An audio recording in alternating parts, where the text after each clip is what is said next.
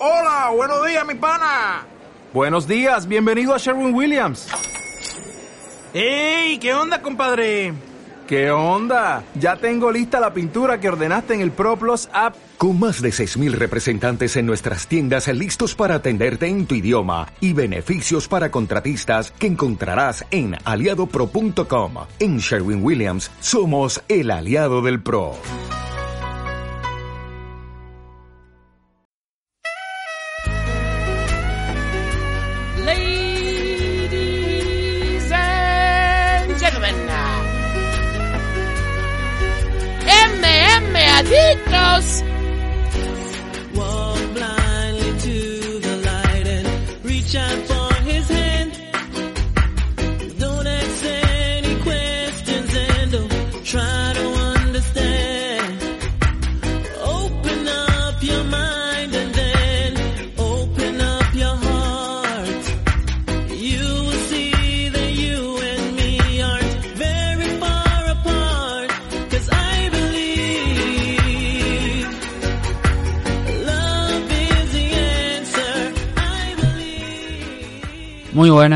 Bienvenidos a esta edición de MM Adictos de hoy. Hoy es para suscriptores de Patreon y de Evox Premium. No hemos grabado en toda la semana, pero bueno, eh, hoy sí que el de hoy nunca va a faltar. Mm, Casi nunca, no puedo decir nunca porque a lo mejor hay algún día que se complican las cosas, pero el de Patreon es obligado, obligado por los suscriptores de Evox Premium y de Patreon. Y hoy lo que vamos a hablar va a ser del evento que se celebra este próximo fin de semana, que es el UFC Vega 16, donde pelea Ilia Topuria, con lo cual es bastante interesante para los aficionados españoles. Pero además tenemos un main event que va a enfrentar a dos luchadores europeos, a Hermanson y a Vettori, si todo va bien y no hay problema ninguno, porque ya sabemos cómo están saliendo las cosas últimamente. Pero bueno, si todo sale bien, pues tendremos eso combate. Hay otro enfrentamiento que llama también bastante la atención. Ahora hablaremos un poquito de, cada uno de ellos. Entonces, como esto es el programa de, Patreon y de Vox Premium, pues ya sabéis que hoy nos vamos a saltar la promo. La vía de contacto ya sabéis dónde encontrarnos. Y lo que vamos a hacer va a ser empezar directamente con lo que es la CAR. Antes de nada, como digo, vamos a hablar de los combates que no se van a celebrar y de especialmente cómo ha ido cambiando el main event, que en un primer momento iba a ser Jack Emerson contra Darren Till, lo cual era un combate interesante, la verdad. Ver pelear a Darren Till siempre es interesante, pero además ver a, Jack Hermanson contra alguien de la talla de Darren Till, estábamos hablando de luchadores europeos, bueno, ya sabéis, Darren Till es, es británico, con el tema del, ex, del Brexit, pues ahora mismo no forma parte de la Unión Europea, pero para el caso es lo mismo, está en terreno europeo. Y mm, habría sido interesante, pero al final no se va a, no, como estáis comprobando, pues no se va a disputar porque Darren Till se lesionó. Hubo un recambio para Jack Hermanson en un principio, que iba a ser Kevin Holland. Pero Kevin Holland ha dado positivo por coronavirus hace ya unos cuantos días y al final hubo que acabar cambiando esto por este Marvin Vettori contra Jack Hermanson. Marvin Vettori entra de recambio y de hecho él estaba programado para UFC 256, que es la semana que viene. Ha tenido también el problema con sus rivales. En un primer momento iba a enfrentarse a Ahmedov, Omari Ahmedov, el luchador ruso.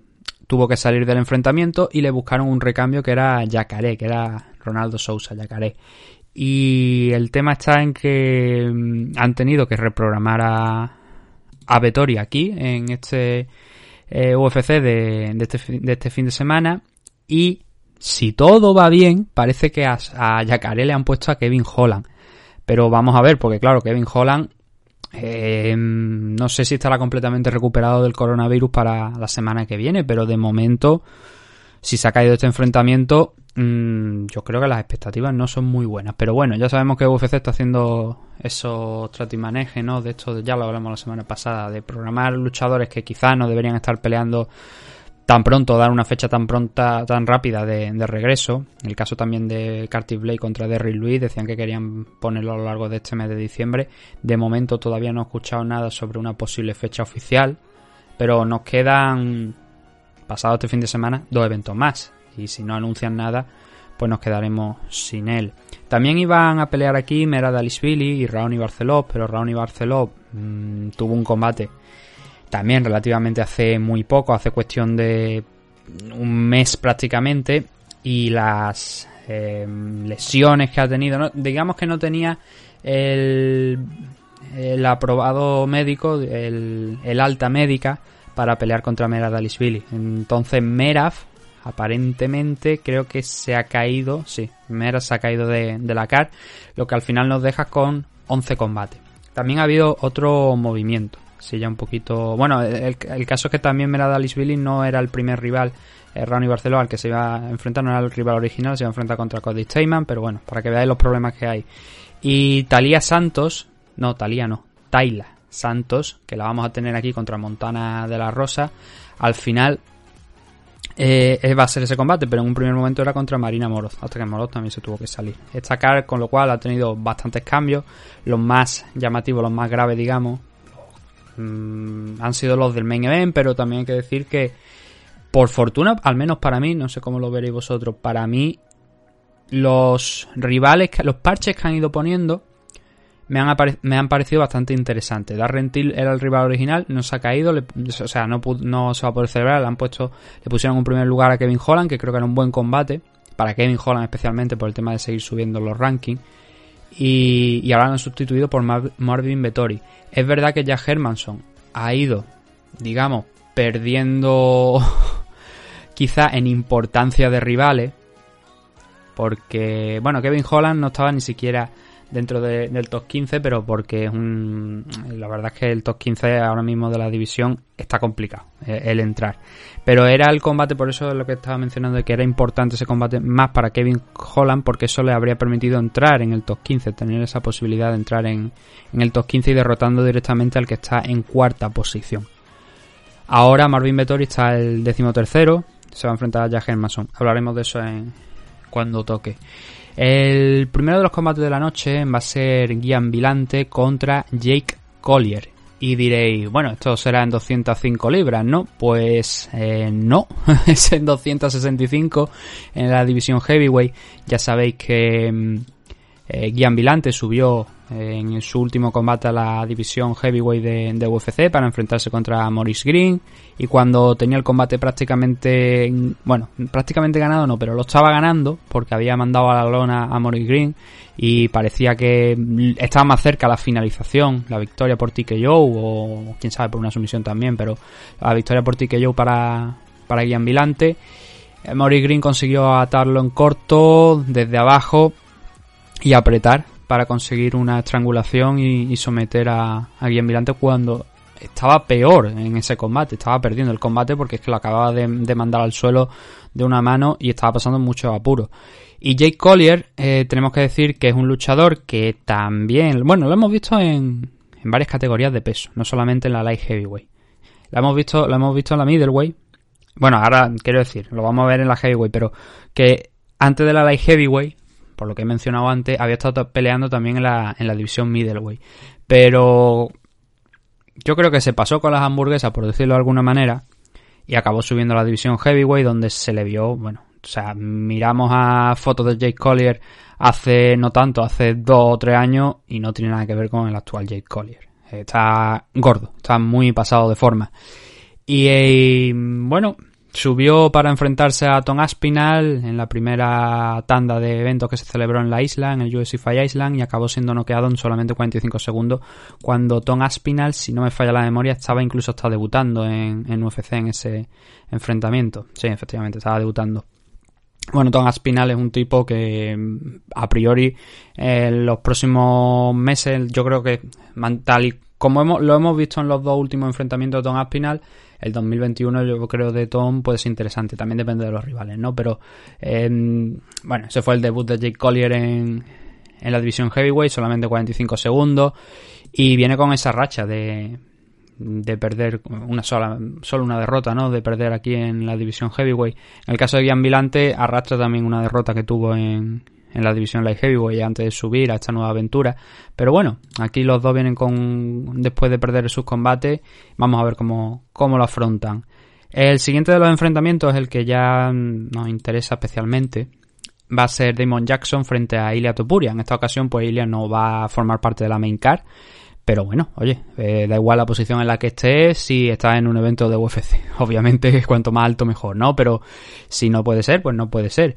Eh, lo importante, sí, está la primera, de Iliato, la primera pelea de Ilia Topuria en Estados Unidos, allí en América, después de haber hecho ya el cambio, de estar entrenando allí, haber estado preparándose durante estos meses, después de la primera pelea que tuvo contra Salal en la isla, pues vamos a ver los progresos que ha hecho Ilia Topuria. Su rival, Damon Jackson. Ya hablamos cuando salió la noticia de que volvía Ilia a pelear el 5 de diciembre. Pero este tipo, Damon Jackson, es complicado, la verdad. Es bastante un luchador que además es muy parecido a Ilia. Tiene un grandísimo porcentaje de victorias por, por sumisión. Se mueve muy bien en el suelo. Se lo digan a, a Bektic, que el tipo tiene un wrestling, una lucha bastante más que digna y sin embargo acabó también siendo sometido por Damon Jackson aquí en su debut en, en UFC. Y es un tipo peligroso. Yo lo veo complicado, lo veo un combate difícil, pero también es verdad que estoy viendo por aquí que las apuestas están dando como favorito a Ilia Topuria, lo cual me parece muy bien. También entiendo que eso se debe, a pesar de que eh, Damon Jackson solo ha perdido un combate entre años y fue en PFL, entiendo que se debe por esa racha tan buena de Ilia Topuria. Cosas que podemos decir aquí, bueno, a ver, frente a frente, por ejemplo, empezamos con el tema de, del físico. Eh, Ilia Topuria no es que sea de los luchadores más altos de la división featherweight ni de los con, ni de que tenga los, el alcance más largo. Y aquí con este en este enfrentamiento contra Damon Jackson también está en la parte perdedora de, de las estadísticas físicas. Es más alto, 10 centímetros más alto Damon Jackson aproximadamente. También tiene unos 15 centímetros, bueno, 15 no, unos 10 centímetros más en su favor en alcance. Pero bueno, lo positivo de aquí es que como el combate en un principio no se va a, a priori, no debería decidirse arriba, el alcance influye, la altura también puede influir, pero digamos que de alguna manera se, se minimiza. Además, Ilia Topuria viene precisamente también de ganar contra Salal, que era un luchador con esas mismas características, con un alcance largo, más alto que él, un combate que también era igualmente complicado para Ilia y encontró la forma de ganar los dos primeros asaltos muy bien. Ahora no recuerdo la decisión si fueron los tres o, o los dos primeros asaltos, pero lo único que nos preocupó de alguna manera o que podamos decir que eh, algo malo por poner algo de ese combate fue lo, el último minuto y medio donde Ilia parecía que estaba bastante cansado y que estaba eh, teniendo problemas para aguantar a, a Salal, aunque al final lo consiguió. Entonces, vamos a ver cómo ha sido esa evolución. Vamos a ver si en estos dos meses, me parece aproximadamente. A ver, déjame mirar la fecha porque no me acuerdo. O sea, dos meses, dos meses, sí. Estos dos meses que ha estado allí. Porque además es que recuerdo que fue prácticamente acabar la pelea. Eh, los test que te hacen antes de largarte a tu casa o a donde sea. Y automáticamente hace una parada breve. ¡Pum! Y coge el avión a, Estados Unidos porque ya tenía el permiso para, para estar allí. Entonces, vamos a ver cómo ha aprovechado esos dos meses. Eh, obviamente, Ilia Topuria tiene un talento increíble, pero ahora yo creo que se está enfrentando también nuevamente a un rival muy complicado. De momento, de momento, los dos rivales que le han puesto por delante a Ilia, a mí me parecen rivales muy importantes para él, en esta etapa de su carrera dentro de UFC. Mm, yo soy de los que cree que no hay que tener prisa, que hay que ir haciendo poco a poco las cosas, pero las cosas que está haciendo poco a poco Ilia Topuria en UFC mmm, vamos a ver, esperar al sábado obviamente, pero en el combate de Salal eran cosas muy... O eran pasos grandes, para que me entendáis. Yo creo que son pasos grandes.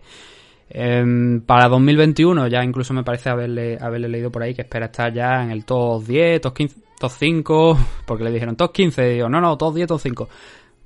Poquito a poco, poquito a poco yo creo que se están haciendo las cosas bien. Vamos a ver, como digo, esa evolución, pero que Ilia Topuria tiene una larga carrera por delante y, oye, que lo importante poquito a poco y haciendo camino, y él lo está haciendo a pasos grandes, como digo, porque Damon Jackson no es que sea también un rival, digamos, sencillo o algo, no, no, yo creo que es un rival complicado. El récord me parece que no lo he mencionado completo, es un 18-3-1, pero de esas 18 victorias ya digo que muchas de ellas son por sumisión, que es el principal juego también de Ilia Topuria.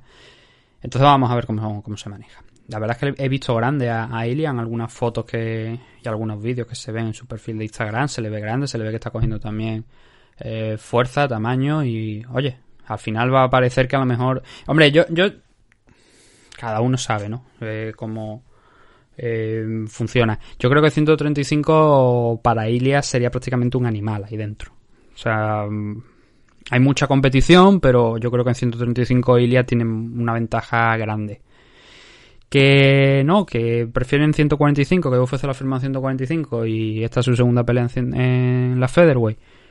Pues también bien- bienvenido sea, ¿no? Pero oye, mm, se ve que está cogiendo también esos temas, ese tema de físico, poniéndose más grande y todo. Y eso va, va a ser importante, sobre todo si planea quedarse aquí en las 145 libras. Con lo cual, vamos a ver cómo anda ese enfrentamiento de- del sábado. Ya digo, son dos grapplers, principalmente. Ilia ya le hemos visto también noquear. Damon Jackson también tiene alguna victoria por KO, pero al final lo fuerte, digamos, lo, por donde se mueven los dos va a ser por el suelo. Entonces ahí Ilia está claro que ha demostrado que tiene ventaja, que tiene algún, bueno, ventaja, tiene alguna que otra ventaja ya de, estos años, pero claro, hay que respetar también el ground game de, de Damon Jackson. Así que nada, desearle la mejor de la suerte a Ilia Topuria este fin de semana y a ver si podemos narrar aquí el domingo una nueva victoria del luchador. 125 libras, Jimmy Flick contra Cody Darden. Y aquí es donde está el problema porque cuando yo empecé a mirar la car he dicho no recuerdo a ninguno de estos dos luchadores. Y claro, ¿qué es lo que pasa?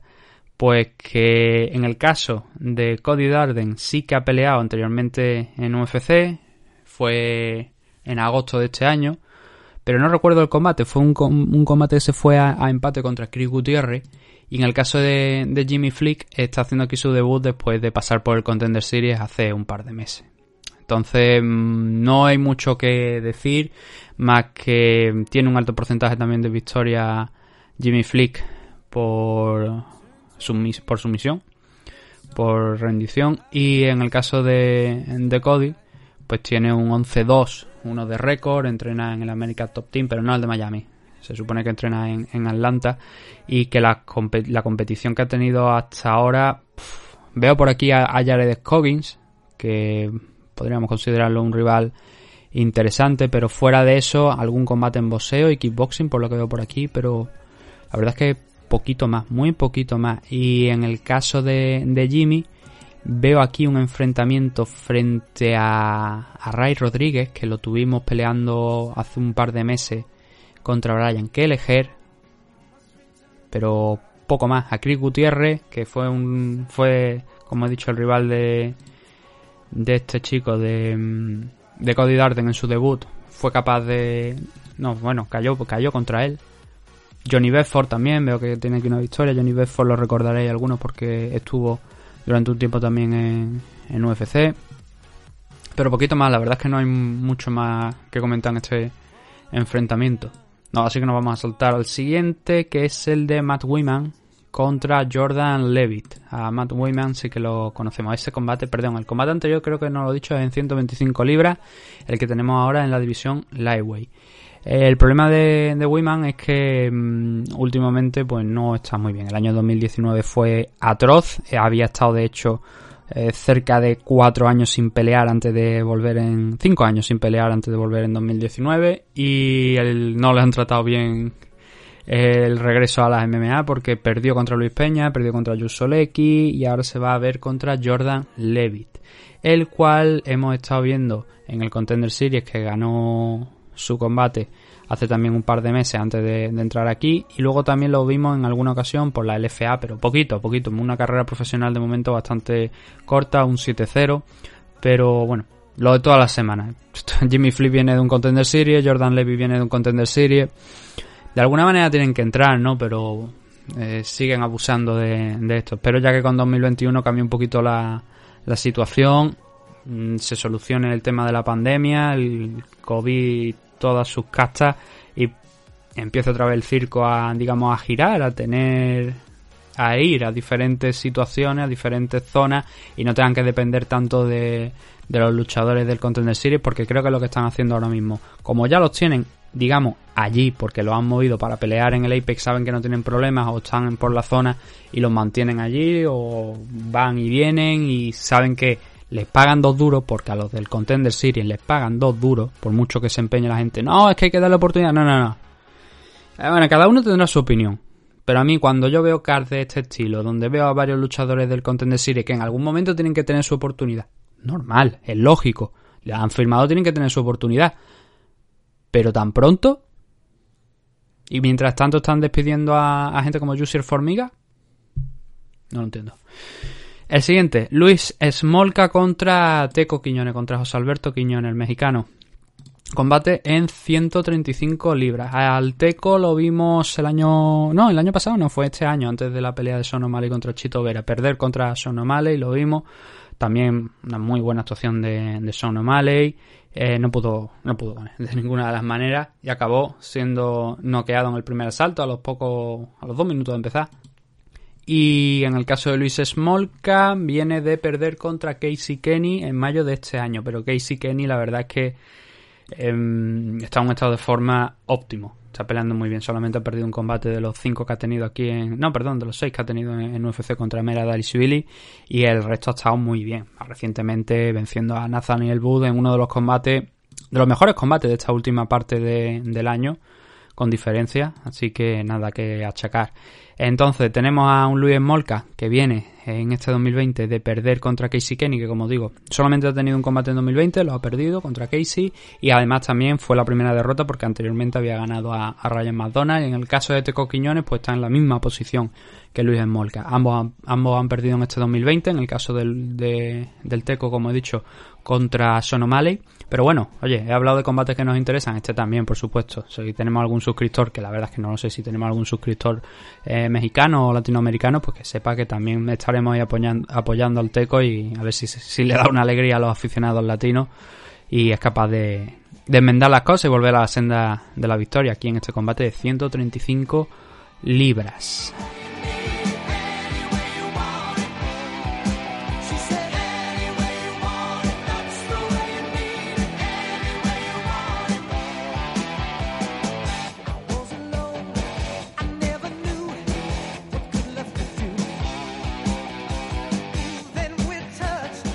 Ahora, presumiblemente, lo que tenemos es la main card, pero eh, no estoy yo muy seguro de si esto es así. Entonces, nosotros vamos a hablar de todos los combates, como digo, pero no sé al final cuántos van a ir en la main card. Hay un total de 11. Aquí dicen que hay 6, así que lo vamos a dar por bueno y vamos a tirar para adelante. El primero de ellos, 145 libras. Este combate es muy interesante, la verdad, las cosas como son. Movsar Evloev en 145, el luchador ruso, campeón de One Global en la división Bantamweight, pero que ahora está peleando la división Featherweight, que eso también es un detalle importante. Él ya ha tenido aquí bastantes combates. Para mí, tener eh, tres combates en UFC y ganarlos todos, no siendo, digamos, pasando, arrollando, dejando a lo mejor una gran sensación al público de que podremos estar hablando del gran siguiente contender, se aprieta el acelerador, pero al menos ha ganado los tres enfrentamientos que le han puesto. Sí que es verdad que también los tres enfrentamientos que ha tenido han sido contra So Won Choi, Enrique Barzola y Mike Grundy. No han sido grandes peleas, no han sido grandes nombres, pero han sido rivales con una situación similar a la de él, teniendo en cuenta que venía con un récord de 10-0 de- en One Global y que ahora tenía que entrar aquí en, una nueva compañía y en terreno americano. Pero él sigue sumando victorias, es lo que quiero decir, es lo importante. Un 13-0. Ahora se va a enfrentar contra Neil Langwer, que casualmente también tenemos que decir que venía de ser campeón en One Global, pero él sí que era campeón de la división Featherweight antes de entrar en, en la compañía. Así que tenemos que hacernos también a, a la idea de que son ambos luchadores que han pasado por en One Global, cada uno en una categoría, ganaron los cinturones, ahora vienen a este enfrentamiento aquí. El situación de uno y otro, como digo, Evloev ha ganado los tres combates que ha tenido, en el caso de Langwer no ha sido así. El primer enfrentamiento lo perdió contra Herbert Vance, de hecho fue noqueado y dejó también uno de los grandes caos de este año. Y el segundo enfrentamiento fue una pelea contra Darren Elkins, que si mal no recuerdo, a pesar de tener una decisión unánime, a mí me dejó con, con alguna duda de... Estoy tecleando porque quiero mirar la, la decisión, porque no recuerdo exactamente, la verdad es que esto debería hacer también, tener la página abierta antes de tiempo. No recuerdo yo si aquella pelea, triple 30-27 y un 29-28 a favor de Langwer. O sea, un triple, un doble 30-27 y un 29-28. Yo, bueno, no pondría mano el fuego porque ahora no recuerdo exactamente, pero tendría que mirar los report que hago, que lo- los estoy guardando. Pero diría que no fue la mejor actuación tampoco de, de Langwer en... Bueno, que tampoco fue la mejor actuación porque nomás que ha tenido dos, pero quiero decir, diría que no la victoria no estaba tan clara como para un 30-27. Pero bueno, al final eso no cambia la historia porque al final es lo que ocurrió y es lo que tenemos que hablar. Entonces, lo importante es eso. Langwer es un tío que mm, va de menos a más. El tipo no se cansa. Y eso va a ser interesante porque Bloev también es un tipo que aquí en UFC, como digo, los tres combates que han tenido han ido a decisión. En el caso de Darren Elkin, aquel también contra Neil Langwer también fue a, a decisión. Entonces va a ser un combate que va a ser denso, va a ser largo, pero así nos vamos a ir un poquito también limpiando la división. Y oye, ¿por qué no? Mira, cualquiera de estos dos que pierda aquí, supongamos que gana Ilia Topuria el sábado, pues sería un buen rival también para, para Ilia, para seguir subiendo. Yo que digo, poquito a poco, pero estos dos rivales son perfectamente rivales de dentro del top 15. Lo que pasa es, claro, teniendo en cuenta que también en la división Featherweight hay muchísimos nombres, no todos caben en ese top 15, pero yo creo que Bloev y Langwer sí que forman parte de ese top y ahora vamos a tener que liquidarnos, quitarnos de medio a uno. Va a ser muy muy interesante ver qué es lo que sale para tanto para el ganador como para el perdedor. No tengo ninguna duda que el ganador seguramente estaremos hablando de un top 15. Pero en el caso del perdedor, creo que sería un buen rival para mucha, mucha gente de las que hay. de las que están intentando entrar en la división, o sea, la división dentro del top 15 de, de UFC. ¿Qué más tenemos por aquí? Roman Dolice frente a John Allen. No es el único luchador de Ilia Topuria, el único georgiano que va a pelear en esta card.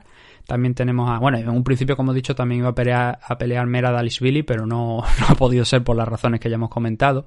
Y Roman Dolice va a pelear frente a John Allen. Dolice debutó aquí en UFC noqueando a, a Hadis Ibrahimov de manera además impresionante, muy rápida. Fue, de hecho, retrasando ese debut porque ya debería haber debutado el año pasado, pero bueno, por temas de, de lesiones ha tenido que ir retrasando y retrasando y retrasando el enfrentamiento hasta que ha podido llegar, pudo llegar a ese enfrentamiento contra Hadid Ibrahimov. Y enfrente va a tener al luchador brasileño John Allen, que acabó con un enfrentamiento contra Mike Rodríguez que se fue a un no contest, pero no recuerdo por qué se fue a un, a un no contest aquel enfrentamiento, no recuerdo si fue una um, sanción o algo. No, bueno, no lo sé ahora mismo, no recuerdo exactamente qué es lo que pasó. El caso, el luchador brasileño John Allen va a enfrentarse en un choque de las 205 libras frente a Roman Dolice. Dolice es un luchador que tiene alguna historia por sumisión, sí, pero el fuerte de esas siete son los KO. Solamente ha llegado una vez a algo más de allá del, segundo asalto, la mayoría son finalizaciones en el primero, solamente dos han pasado de los primeros cinco minutos, en eh, uno en el segundo asalto y otro en el tercer asalto. En ambos casos también acabó noqueando a su rival. Y John Allen eh, tiene un 13-5, he dicho un 7-0 de récord. 7-0 de récord para Dolice, pero no sé si he dicho el récord de John Allen, pero bueno, estamos hablando de un 13-5. John Allen que lleva aquí en, en UFC solamente ese combate contra Mike Rodríguez y fuera de lo que ha sido UFC, la verdad es que tampoco tienen, eh, tiene grandes nombres que digamos Vinicius Moreira, pero Vinicius Moreira ya lo vimos en el Contender Series, con lo cual ya eso se puede considerar de alguna manera dentro de, la estructura de Zufa, pero poquito más. Y muchas de esas victorias pues también llegan, llegan por ambos, por todos los métodos, por decisión, por eh, sumisión, por golpe. No tiene tan buen porcentaje de finalizaciones como Roman Dolice.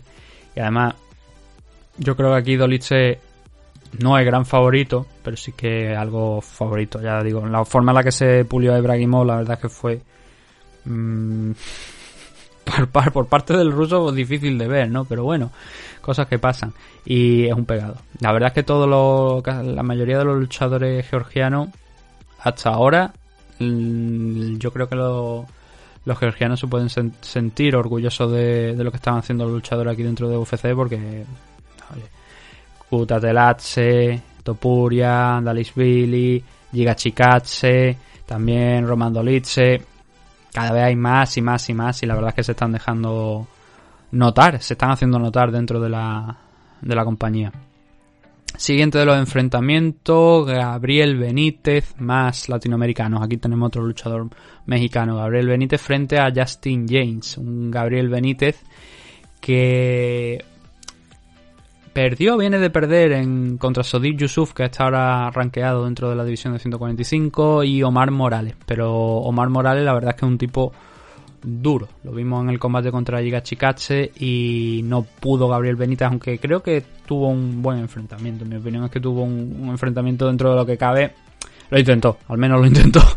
Pero Omar Morales es un martillo y claro, solamente Giga Chikache de momento ha sido el que lo ha, lo ha podido parar. Pero el mexicano la verdad es que lleva aquí bastante pelea dentro de UFC, uno de esos originales que entró a través del Ultimate Fighter Latinoamérica 1, por eso digo de los de los originales. No ganó el torneo, pero siguió ahí eh, dentro de la compañía. Y bueno, aparte es igual, ¿no? Tiene cinco victorias por cuatro derrotas, pero también es verdad que, bueno, las derrotas, ¿contra quién llegan? Andrés Fili. Yo creo que Andrés Fili es un rival bastante interesante. Sodiq Yusuf, como digo, está rankeado y Yusuf quizás es uno de los luchadores de los que menos se habla dentro de la división Featherweight. Quizás a lo mejor tiene una, una posición, digamos, algo cuestionable desde el punto de vista en el que está décimo y los rivales que tiene, sí, ha ganado cuatro peleas, pero ha ganado cuatro peleas en, desde 2018, 2018, 2019, o sea, dos años en total. Y tampoco han sido, digamos, peleas contra rivales muy gordos. Pero él está ahí, está en una buena posición. A mí me llama la atención que esté el décimo, la verdad, de los rankings. Pero bueno, no sé, o sea, ya sabemos que, bueno, nos enteramos hace poco, ¿no? Que UFC da una serie de directrices a la gente que hacen los rankings para indicar más o menos lo que deben poner. Oye, pues si este luchador gana, tenéis que subirlo. No, no te dicen que tienes que subirlo tantas posiciones, pero sería conveniente.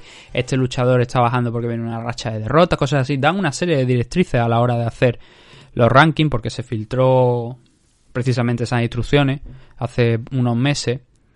Y bueno, ahí está Sodi Yusu en su décima posición. Pero bueno, nosotros estábamos hablando de Gabriel Benítez, que como decimos, cinco victorias aquí dentro de, de UFC por cuatro derrotas. Y esas derrotas contra Andrés Fili, Enrique Barzola, Sodi Yusuf y Omar Morales. Luchadores duros, la verdad, de, de pasar y de derrotar. Pero también hay que decir que tiene una victoria frente a San Sicilia y frente a Jason Knight, que los considero también rivales muy, muy interesantes y con mucha habilidad, como para decir, oye, estas son victorias buenas, estas son victorias importantes para la carrera de Gabriel Benítez.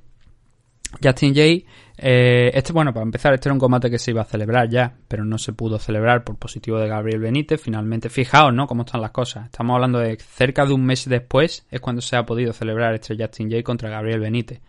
Lo digo por el tema de lo de Kevin Holland, lo de Curtis Blake, cómo quieren acelerar las cosas. Incluso Leon Edward ha dado positivo y Leon Edward han tenido que retirarlo del combate contra Chimaev y parece que Leon Edward no va a volver de ninguna de las maneras para ese combate. Para ese combate. Entonces van a tener que buscarle un rival para, para Chimaev. Veremos porque los últimos eventos del año de UFC parece que están bastante... En un primer momento dijeron que el que había dado positivo era Chimaev.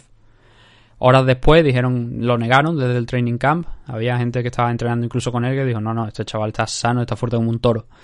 Y 12 horas después quizás fue el anuncio de eh, Leon Edwards sale del combate porque ha contraído COVID y la verdad es que lo está pasando bastante mal. Ha perdido mucho peso, por lo visto, ha tenido muchas dificultades y no ha entrenado prácticamente nada durante el tiempo que ha estado con la que está con la enfermedad, porque todavía creo que, sigue afectado por ella y eh, obviamente era de cajón que el combate no se iba a celebrar. Pero es un poquito para hablar de ese tema, ¿no? De lo que he dicho antes de luchadores que están eh, tardando, bueno, tardando, luchadores que le están programando muy pronto los combates esperando que se recuperen del COVID en 14 días cuando todos sabemos que hay gente que incluso se ha pasado en la UCI como 3 o 4 meses, si no más incluso, entonces poca cabeza la verdad, pero bueno, no sé a qué están jugando. El caso, Justin James va a chocar aquí contra Gabriel Benítez. Justin James tuvo un grandísimo, pero un grandísimo debut frente a Frank Camacho, noqueándolo apenas menos de un minuto al primer asalto y luego perdió contra Kevin Tucker aquí en agosto por su misión. Así que este 2020 quiere intentar cerrarlo en la parte positiva con un 2-1 de, récord. Lo que pasa que todos sabemos cómo son los luchadores mexicanos. No, sé que había. Me hizo gracia porque eh, tenemos un oyente de allí, de Latinoamérica, que me dijo que la- en la retransmisión de ESPN, una de las cosas, entiéndase la versión latina. Eh, dicen que siempre que los luchadores mexicanos, pues, que tienen mucha garra, que tienen mucho corazón, pero creo que es verdad, creo que es un hecho que los luchadores latinos son tipos que los tienes prácticamente que matar para acabar con ellos. Y eh, el Teco, Quiñones, Gabriel Benítez, son luchadores que son venden la, derrota muy cara, muy cara. Lo que pasa es que hemos visto aquí a, a Justin Jay entrar con mucha fuerza, no en su último combate, pero el que sí que entró con muchísima fuerza en, en UFC. Y que este combate puede ser bastante bonito. Diría que posibles fallos de Night, pues mira, la verdad es que yo aquí solamente veo, digamos, un posible combate que realmente como fallos de Night así a priori. Y es el de Bloev contra Neil Langwer. Pero mm, también puede ser que veamos la otra parte de ese combate. Es decir, la parte que es aburrida al final. Entonces están esas dos posibilidades, obviamente, como en cualquier combate. Un combate puede ser entretenido, un combate puede ser aburrido. Y gente, bueno, no digamos ya de mm, posible combate del año, porque es que no, ahí sí que no veo ninguno. Pero fallos de Night, mm, bueno, el main event también, también lo veo con posibilidades. Pero la verdad es que es una car que es interesante porque tiene rivales interesantes, pero cómo de potente es. No demasiado, la verdad. No es demasiado, no la mejor card de diciembre, para que nos entendamos. Hay algunas que son mejores, especialmente la del final del año, eh, UFC 256 obviamente por un- porque es un pay-per-view, y esta card, dentro de las tres que vamos a tener este mes de UFC, porque hay otra, otro evento, no es la mejor, no es la mejor de las tres. El siguiente de los enfrentamientos es Tayla Santos frente a Montana de la Rosa. Montana que está con un 11-6 de récord y creo que ya no está dentro de los rankings. Ha llegado a estar. Dejadme que lo mire porque... No, sí que está, sí que está. Está la, la decimoquinta, está cerrándolo. Pero por era, por eso era mi duda. Porque sé que está siempre ahí en esas últimas posiciones y no acaba de salir. No sube, pero tampoco acaba de salir. Y es curioso porque alterna victoria con derrota. Desde 2019, pues mira, en 2019 ganó a Nadia Kassen, venía con una racha ahí de varias victorias, tres victorias en concreto, y luego perdió contra KGB, contra Andrea Lee. Luego ganó a Mara Borella a principios de este año y luego perdió con Vivian Araujo en septiembre. Mm, ¿Qué le pasa? Pues que ahora lo normal sería victoria frente a Tayla Santos. Claro, eso sería lo normal, pero Tayla Santos viene con un 16-1 de récord, solamente dos combates aquí en, UFC. Es verdad que hay muchos luchadores y luchadoras mm, brasileñas que vienen aquí y llegan a UFC con un récord muy amplio. El caso de Renan Barao. Lo de Renan Barao fue espectacular. Pero en el caso de aquí de, de Tayla Santos, ya en- entró a UFC con un 14-0 de récord. El Contender Series ganó y luego ya contaron con ella para, para un primer combate frente a Mara Borella que acabó cediendo por decisión dividida. Y luego fue capaz de derrotar a Molly McCann, que sí que es también una, un buen baremo. Y además fue este combate, creo, eh, dejadme que lo compruebe, porque no sé si Molly McCann ha tenido un combate después. No, este fue el último combate de Molly McCann. Entonces sí que estaba lo que estaba recordando yo era, era correcto. Controló muy bien a Molly McCann. Molly McCann es un torete, es como un bulldozer, o mejor dicho, un bulldog, porque es británica. Y la tía empuja, empuja, empuja, pero eh, empuja tanto que se pasa de frenada en ocasiones. Y cuando eres capaz de domar a la bestia, acaba ganando de la manera en la que ganó Tayla Santos, sin complicarse mucho, pero controlando perfectamente a Molly McCann y cansándola y creo que también, si no recuerdo mal, incluso llevándola al suelo y aguantándola ahí durante un tiempo. Esa última parte, eh, digamos que eh, no es canon, que se diría en tema de, por ejemplo, Star Wars y estas cosas, ¿no? De esta información es de, verdad o se la han inventado la gente, pues no lo tengáis muy en cuenta porque no os acabo de recordar eso, pero sí que recuerdo que el... eh, que el combate lo controló, lo controló bastante, que aguantó a Molly McCann y Molly McCann le, le pegaron prácticamente, no un repaso grande, digamos, pero sí que es verdad que mm, se vio sin muchas opciones, porque le falló el plan principal que tenía y no supo reconducir el enfrentamiento y Tayla Santos sí que lo leyó muy bien. Y con eso puso además una, la derrota en Molly McCann, que, o sea, una derrota que suponía la primera que tenía en UFC de 2018. Entró con una derrota, pero luego fue capaz de ganar tres combates consecutivos. Eh, Cachoeira, Licky y Diana Belvisa, que por cierto estábamos hablando de luchadores de luchadores. No, bueno, Belvisa no es, no es de Georgia. No sé por qué tenía la sensación de que era de Georgia. Hay una chica que peleó hace poco. eh, Liana Jojoa era la que estaba buscando el nombre. Liana Jojoa, ella sí que es de Georgia. Diana no. Y bueno, ganó esos tres enfrentamientos. Y ahora se enfrentó, se, después se enfrentó contra Tayla Santos y acabó perdiendo. Y entonces recuerdo que hizo un buen trabajo Tayla. De, de control, de... Si me, si me dejáis puedo mirarlo incluso. A ver. Eh, enfrentamiento, sí, efectivamente. Esto es lo que yo estaba porque ya era lo que yo recordaba. Tyler Santos le metió 5 takedowns a, a Molly McCann. O sea que sí, se podría decir que, que la controló perfectamente. Y al final, eso aquello fue un doble 30-27 y un 30-26. No la película tal y como la recordaba, completamente como la recordaba, pero sí que tenía esa noción. Así que va a ser un combate interesante para Montana, porque es la luchadora, quizás, como digo, una de por lo menos de las más irregulares de la zona de abajo. No por lo que he dicho de una victoria, una derrota, una victoria, una derrota, sino porque da esa sensación dentro de la jaula de ser irregular. Y no está ante la rival más sencilla que digamos, pero el que no impresione tampoco ese 16-1 de récord. La actuación de Molly McCann sí que es para que Montana se lo piense y diga, cuidado, me estoy enfrentando contra alguien que tiene mucho nivel y que sé que es más o menos lo que va a intentar eh, realizar en, en su combate. Pero bueno, también es verdad que Montana de la Rosa es otra luchadora que se caracteriza quizá también en parte por el suelo, por el, el ground game que tiene y que también tiene un, una, una buena un- una buena lucha también, un buen wrestling para intentar derribar a su rival. Y por ahí va a estar la clave, por ahí va a pasar yo creo la, la decisión, supongo que este combate se vaya a decisión, lo estoy dando ya por hecho, pero es que es lo que creo. Y ahora la cuestión es quién de las dos es la que puede salir. Como digo, Tayla Santos estuvo muy bien en el wrestling frente a, a Molly McCann, derribándola cuando tocaba, manteniéndola en el suelo y no dejando que se le fuera la pelea, domando a, como he dicho antes, a la bestia. Y en este combate, según las apuestas favoritas, yo creo que el récord pesa mucho, pero mm, si nos vamos solamente al récord, la verdad es que, mm, ya digo, suponemos a, a Tayla como gran favorita. Pero la realidad es que desde que ha entrado en UFC tiene una victoria y una derrota. Y con eso es lo que nos tenemos que quedar.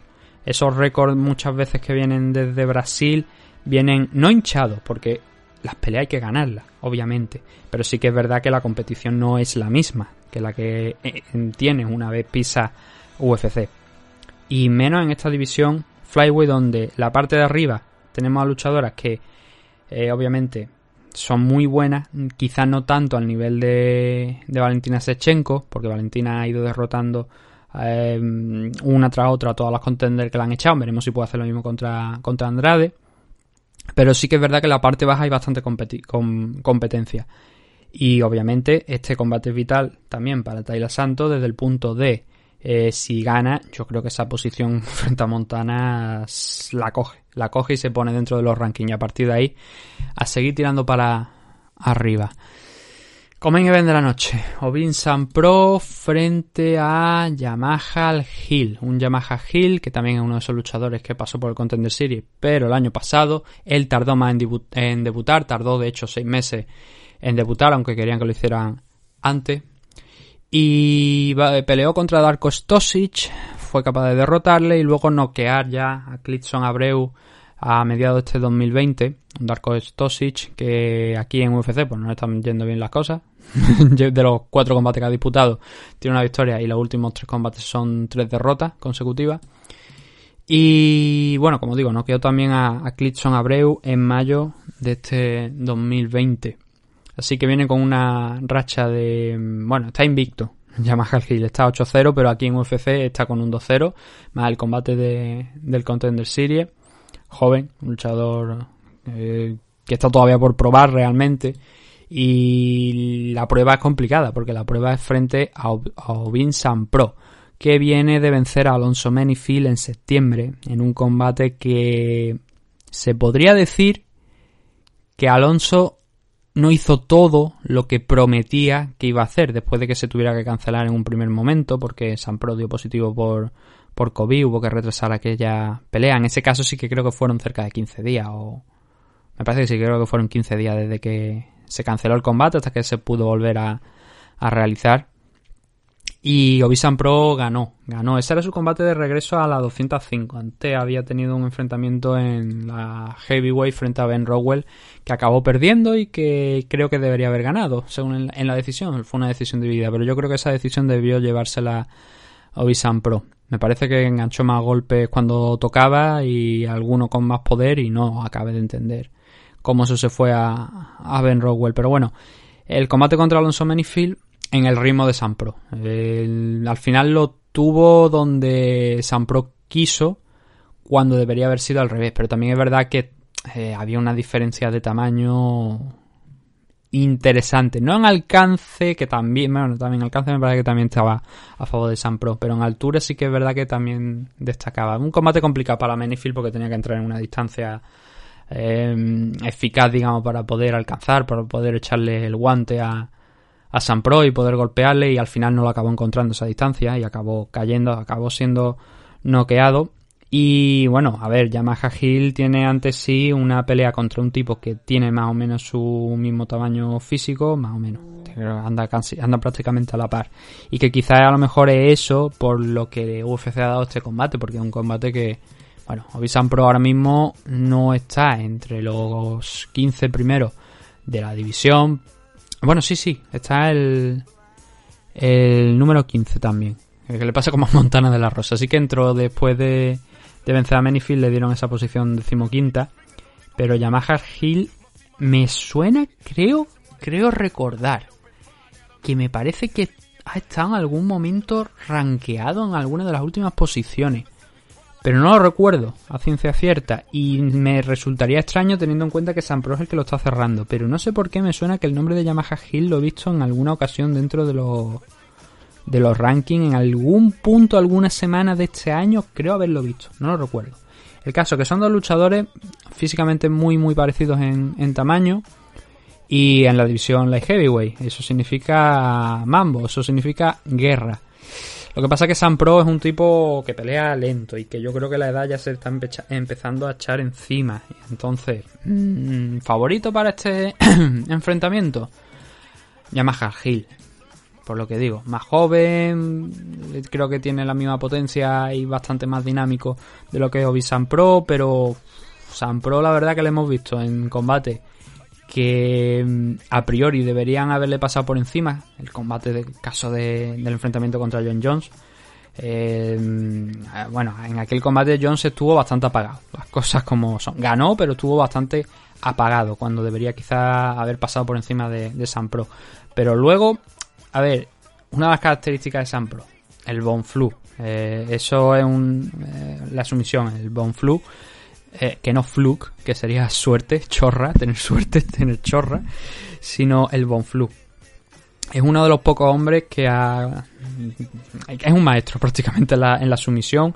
Aquí creo, en esa, en esa sumisión en concreto, creo que son tres veces me parece la que lo ha conseguido y es una de las marcas registradas, digamos, de él. Pero también es un tipo que tiene una potencia de golpeo grande. Lo que pasa es que es lento. Es bastante lento, le cuesta entrar, ahora cuando pega, pega de verdad. No es para medirte, sino que pega con, muy malas intenciones. Entonces, todo al final creo que se va a mm, decidir en según lo que quiera plantear Yamaha Hill. Si eh, lo estudia más, si lo estudia menos, si quiere subirle el ritmo, porque si lo sube de ritmo, creo que lo va a sacar de punto.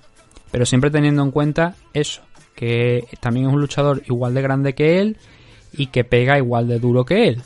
Incluso a lo mejor hasta más. A partir de ahí, con eso en mente, ya digo, creo que la clave aquí, la llave para este enfrentamiento, la tiene Yamaha Hill. Y que se va.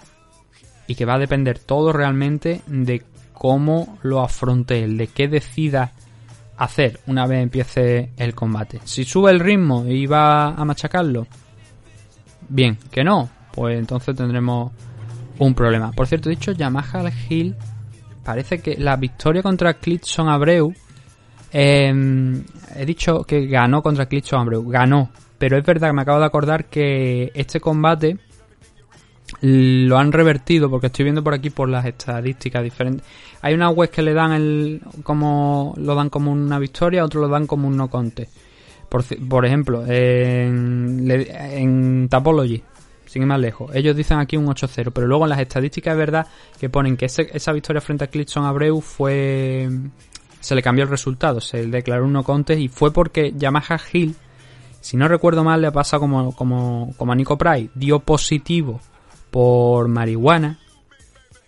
Repito, estas cosas tenéis luego que comprobarlas vosotros si podéis, porque yo estoy hablando de memoria sobre la marcha. Entonces, si hablo de memoria sobre la marcha, puede que me esté equivocando. Pero si no recuerdo mal, le sancionaron por positivo, por no por dopaje, sino por marihuana.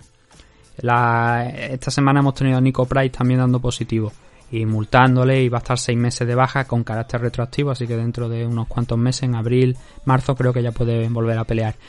Pero la mayoría de luchadores saben cuáles son las normas, saben que dentro de competición no pueden o no deben consumir, lo ponen en la página de la usada.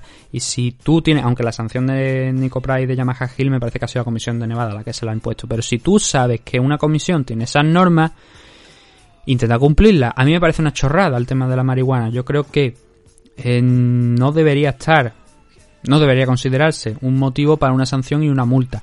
Pero si lo ponen en sus normas, intentemos respetar las normas, porque luego vienen estas situaciones en las que me parece un- una sanción injusta, más que injusta, absurda, pero justa, porque lo pone en su reglamento. Yo no lo haría, yo no tendría eso en el reglamento.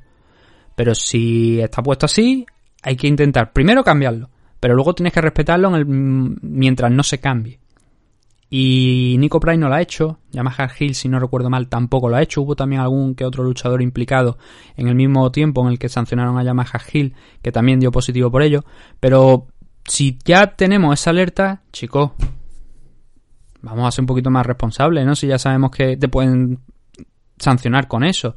Te quitan dinero, te quitan una victoria y ahora te ves también con una sanción por un tiempo. Creo que es bastante absurdo, pero hay que, es algo que hay que tener en cuenta. A fin de. Hay que recordarlo. Si, está la, si la comisión determina que eso es, es así, vamos a intentar hacerlo bien. Que, no perdemos nada por hacerlo bien. Venga, ven de la noche. Jack Hermanson frente a Marvin Vettori. Este es el combate que estábamos hablando, que ya hemos hablado al principio de la, de la CAR, que no era el combate original y todos los cambios que ha habido. Este es un combate, un combate mejor para Marvin Vettori, obviamente. Porque Yacaré ahora mismo no estaba rankeado porque subió, como recordaréis, a la, a la división Light Heavyweight y luego tuvo que volver a bajar porque su combate en la, en la división Light Heavyweight no fue bien. No recuerdo exactamente contra quién fue. Fue contra Jan Blakovic, es verdad. Jan Blakovic que lo podríamos decir ya no solamente como campeón, sino que venía de ir noqueando a Light Heavyweight, a, a- o sea, a Middleweight a diestro y siniestro. Solamente le, le faltó enfrentarse a Chris Weidman y mandarlo también nuevamente para, para abajo. Pero bueno, al final son combates que le han valido la oportunidad por el título, ¿no? Contra Dominic Reyes y el conseguirlo. El caso que, como digo, Marvin Vettori se va a enfrentar contra Yacaré. Que, como digo, era un combate interesante, pero que Yacaré no estaba dentro de la división middleweight en estos momentos. Con lo cual, el enfrentarse a Jack Hermanson es un premio, digamos. Es mucho mejor. Es un combate mucho más complicado, pero también sabe en parte a lo que se está enfrentando. Jack Hermanson es un tipo con un grappler, o sea, con un grappling excepcional, muy bueno, un suelo muy bueno. Marvin Vettori, pues es un tipo bastante completo, pero creo que no es tan completo como Jack Her- bueno, tan completo, no es tan buen grappler, tan buen wrestler como Jack Hermanson. Y creo que Vettori tiene algo que quizás Hermanson no le pueda venir bien, que es una intensidad bastante alta. Y claro, si le falla a Hermanson el plan de llevar al suelo a Vettori, entonces cuando se le puede empezar a complicar algo la cosa. Porque ya digo, si le cierra la distancia a Vettori, si se le mantiene encima y lo presiona, se le puede complicar la cosa. Mucho a Hermanson.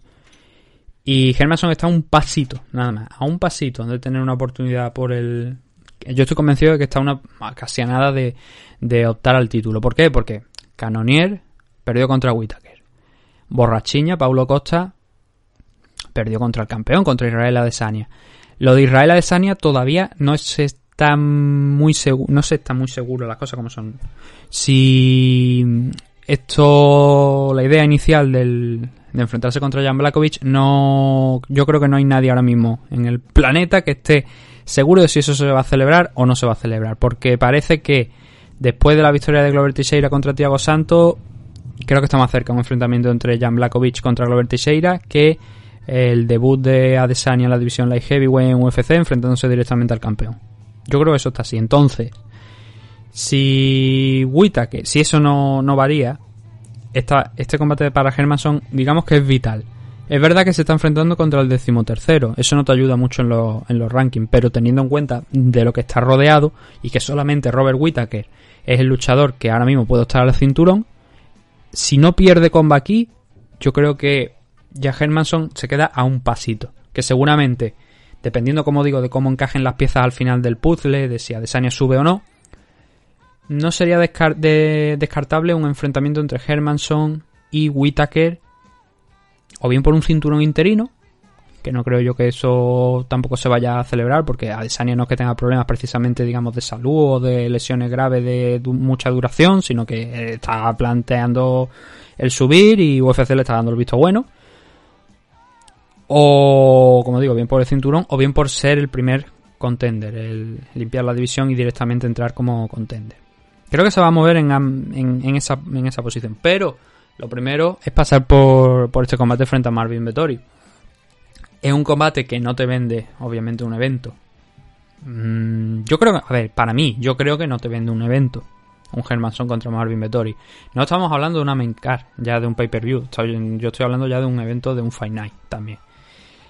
Pero tiene bastante interés. Mm, Yo ahora mismo tendría que tirar de meroteca para ver cuál fue el último enfrentamiento de dos luchadores eh, europeos en un main event de UFC. Porque yo no lo recuerdo. Lo habrá. Seguramente. ¿Lo ha habido este año? Por lo mejor lo ha habido este año, pero yo no me acuerdo. Y creo que es bastante importante también que los europeos se vayan dejando ver. Que cuanto más, mejor. Que demuestren que también aquí en Europa tenemos un nivel alto. Que no todo se, se al final se resume a echarle un vistazo a ver quién es el próximo talento del Reino Unido. Donde ya sabemos que tienen una tradición enorme. O Rusia. eh, o la zona del este. Sino también los países, digamos, un poquito más del centro, del norte. Suecia, eh, Italia. ¿Por qué no también España con Juan Espino y, y Joel Álvarez e Ilia? Oye, que vaya cogiendo ya también un poquito de Centro Europa, también un poco ya de fuerza y vayamos viendo este, este tipo de cosas también, porque eso es bueno, la verdad. Y oye, vamos a ver cómo sale un combate en el que Jack Hermanson ahora mismo, curiosamente, no es el favorito, pero supongo que es por la derrota frente a Jared Cannonier. Hay que decir una cosa, no hemos hablado de las rachas, por ejemplo, que llevaba desde 2018 hasta finales más o menos de 2019, Hermanson suma una racha, sumaba una racha de cuatro victorias y una derrota. Cerró el año de 2019 perdiendo contra Jared Cannonier, pero ganó a Jacare, ganó a David Branch, ganó a Jared y ganó a Tales Leite.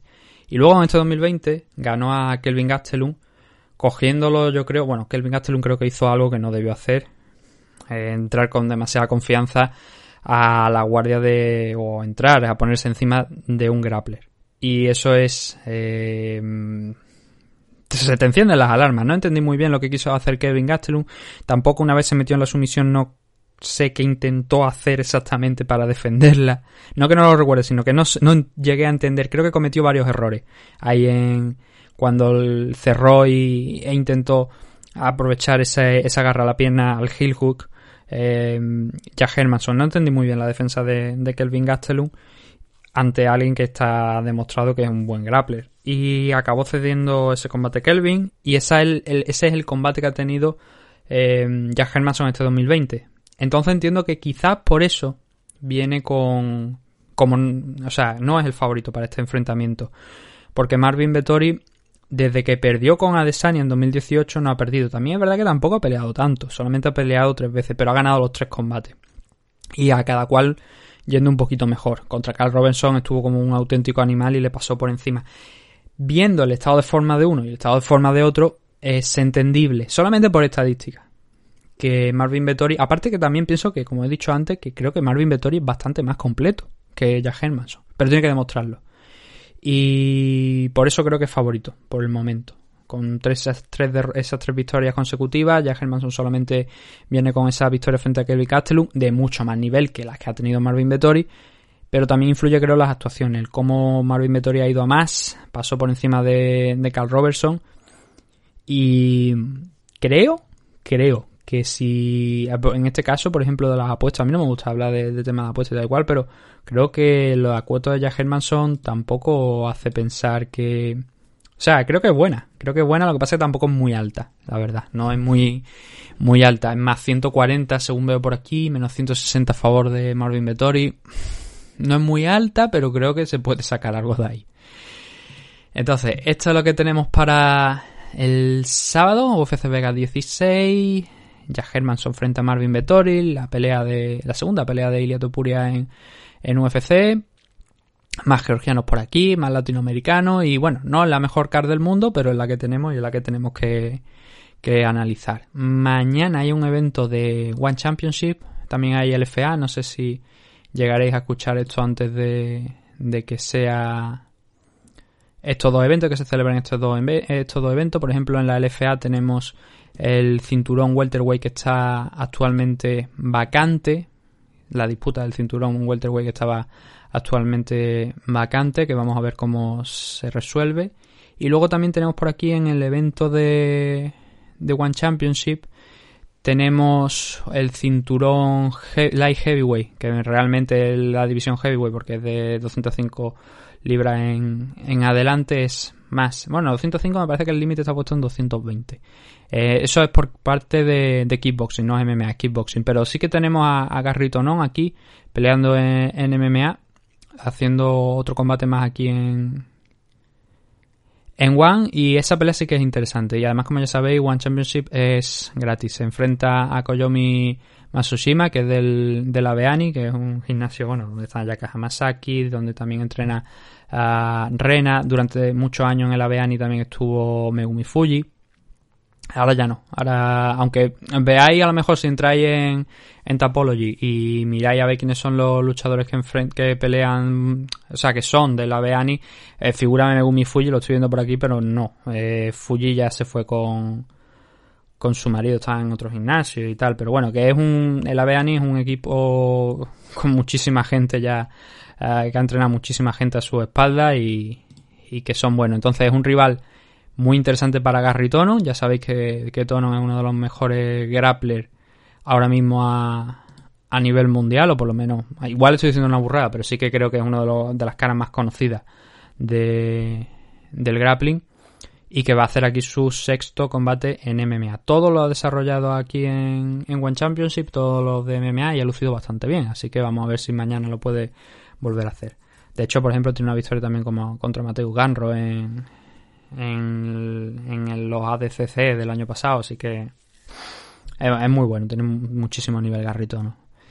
Pues nada, vamos a ver cómo eso sale mañana, cómo sale este evento del sábado y nada, nosotros nos despedimos ya hoy aquí y a ver si podemos regresar mañana, comentar alguna cosita más. Esta semana no hay evento de Velator, pero bueno, la verdad es que el programa también de preguntas y respuestas ir bastante corto, así que a lo mejor lo utilizamos para analizar ah, si puede ser algo de One Championship, alguna de estas peleas que hemos mencionado, también a lo mejor si podemos echarle un vistazo a la LFA pues también hablar de ello y si no pues a lo mejor nos incluso vamos a la, a la semana pasada para hablar un poquito de lo del Mike Tyson y tal y cual, del combate de Mike Tyson y, y Roy John Jr. o alguna cosilla, pero bueno, ya veremos, algo supongo que habrá por ahí. Nada, lo dicho, un saludo a todos y gracias por habernos escuchado.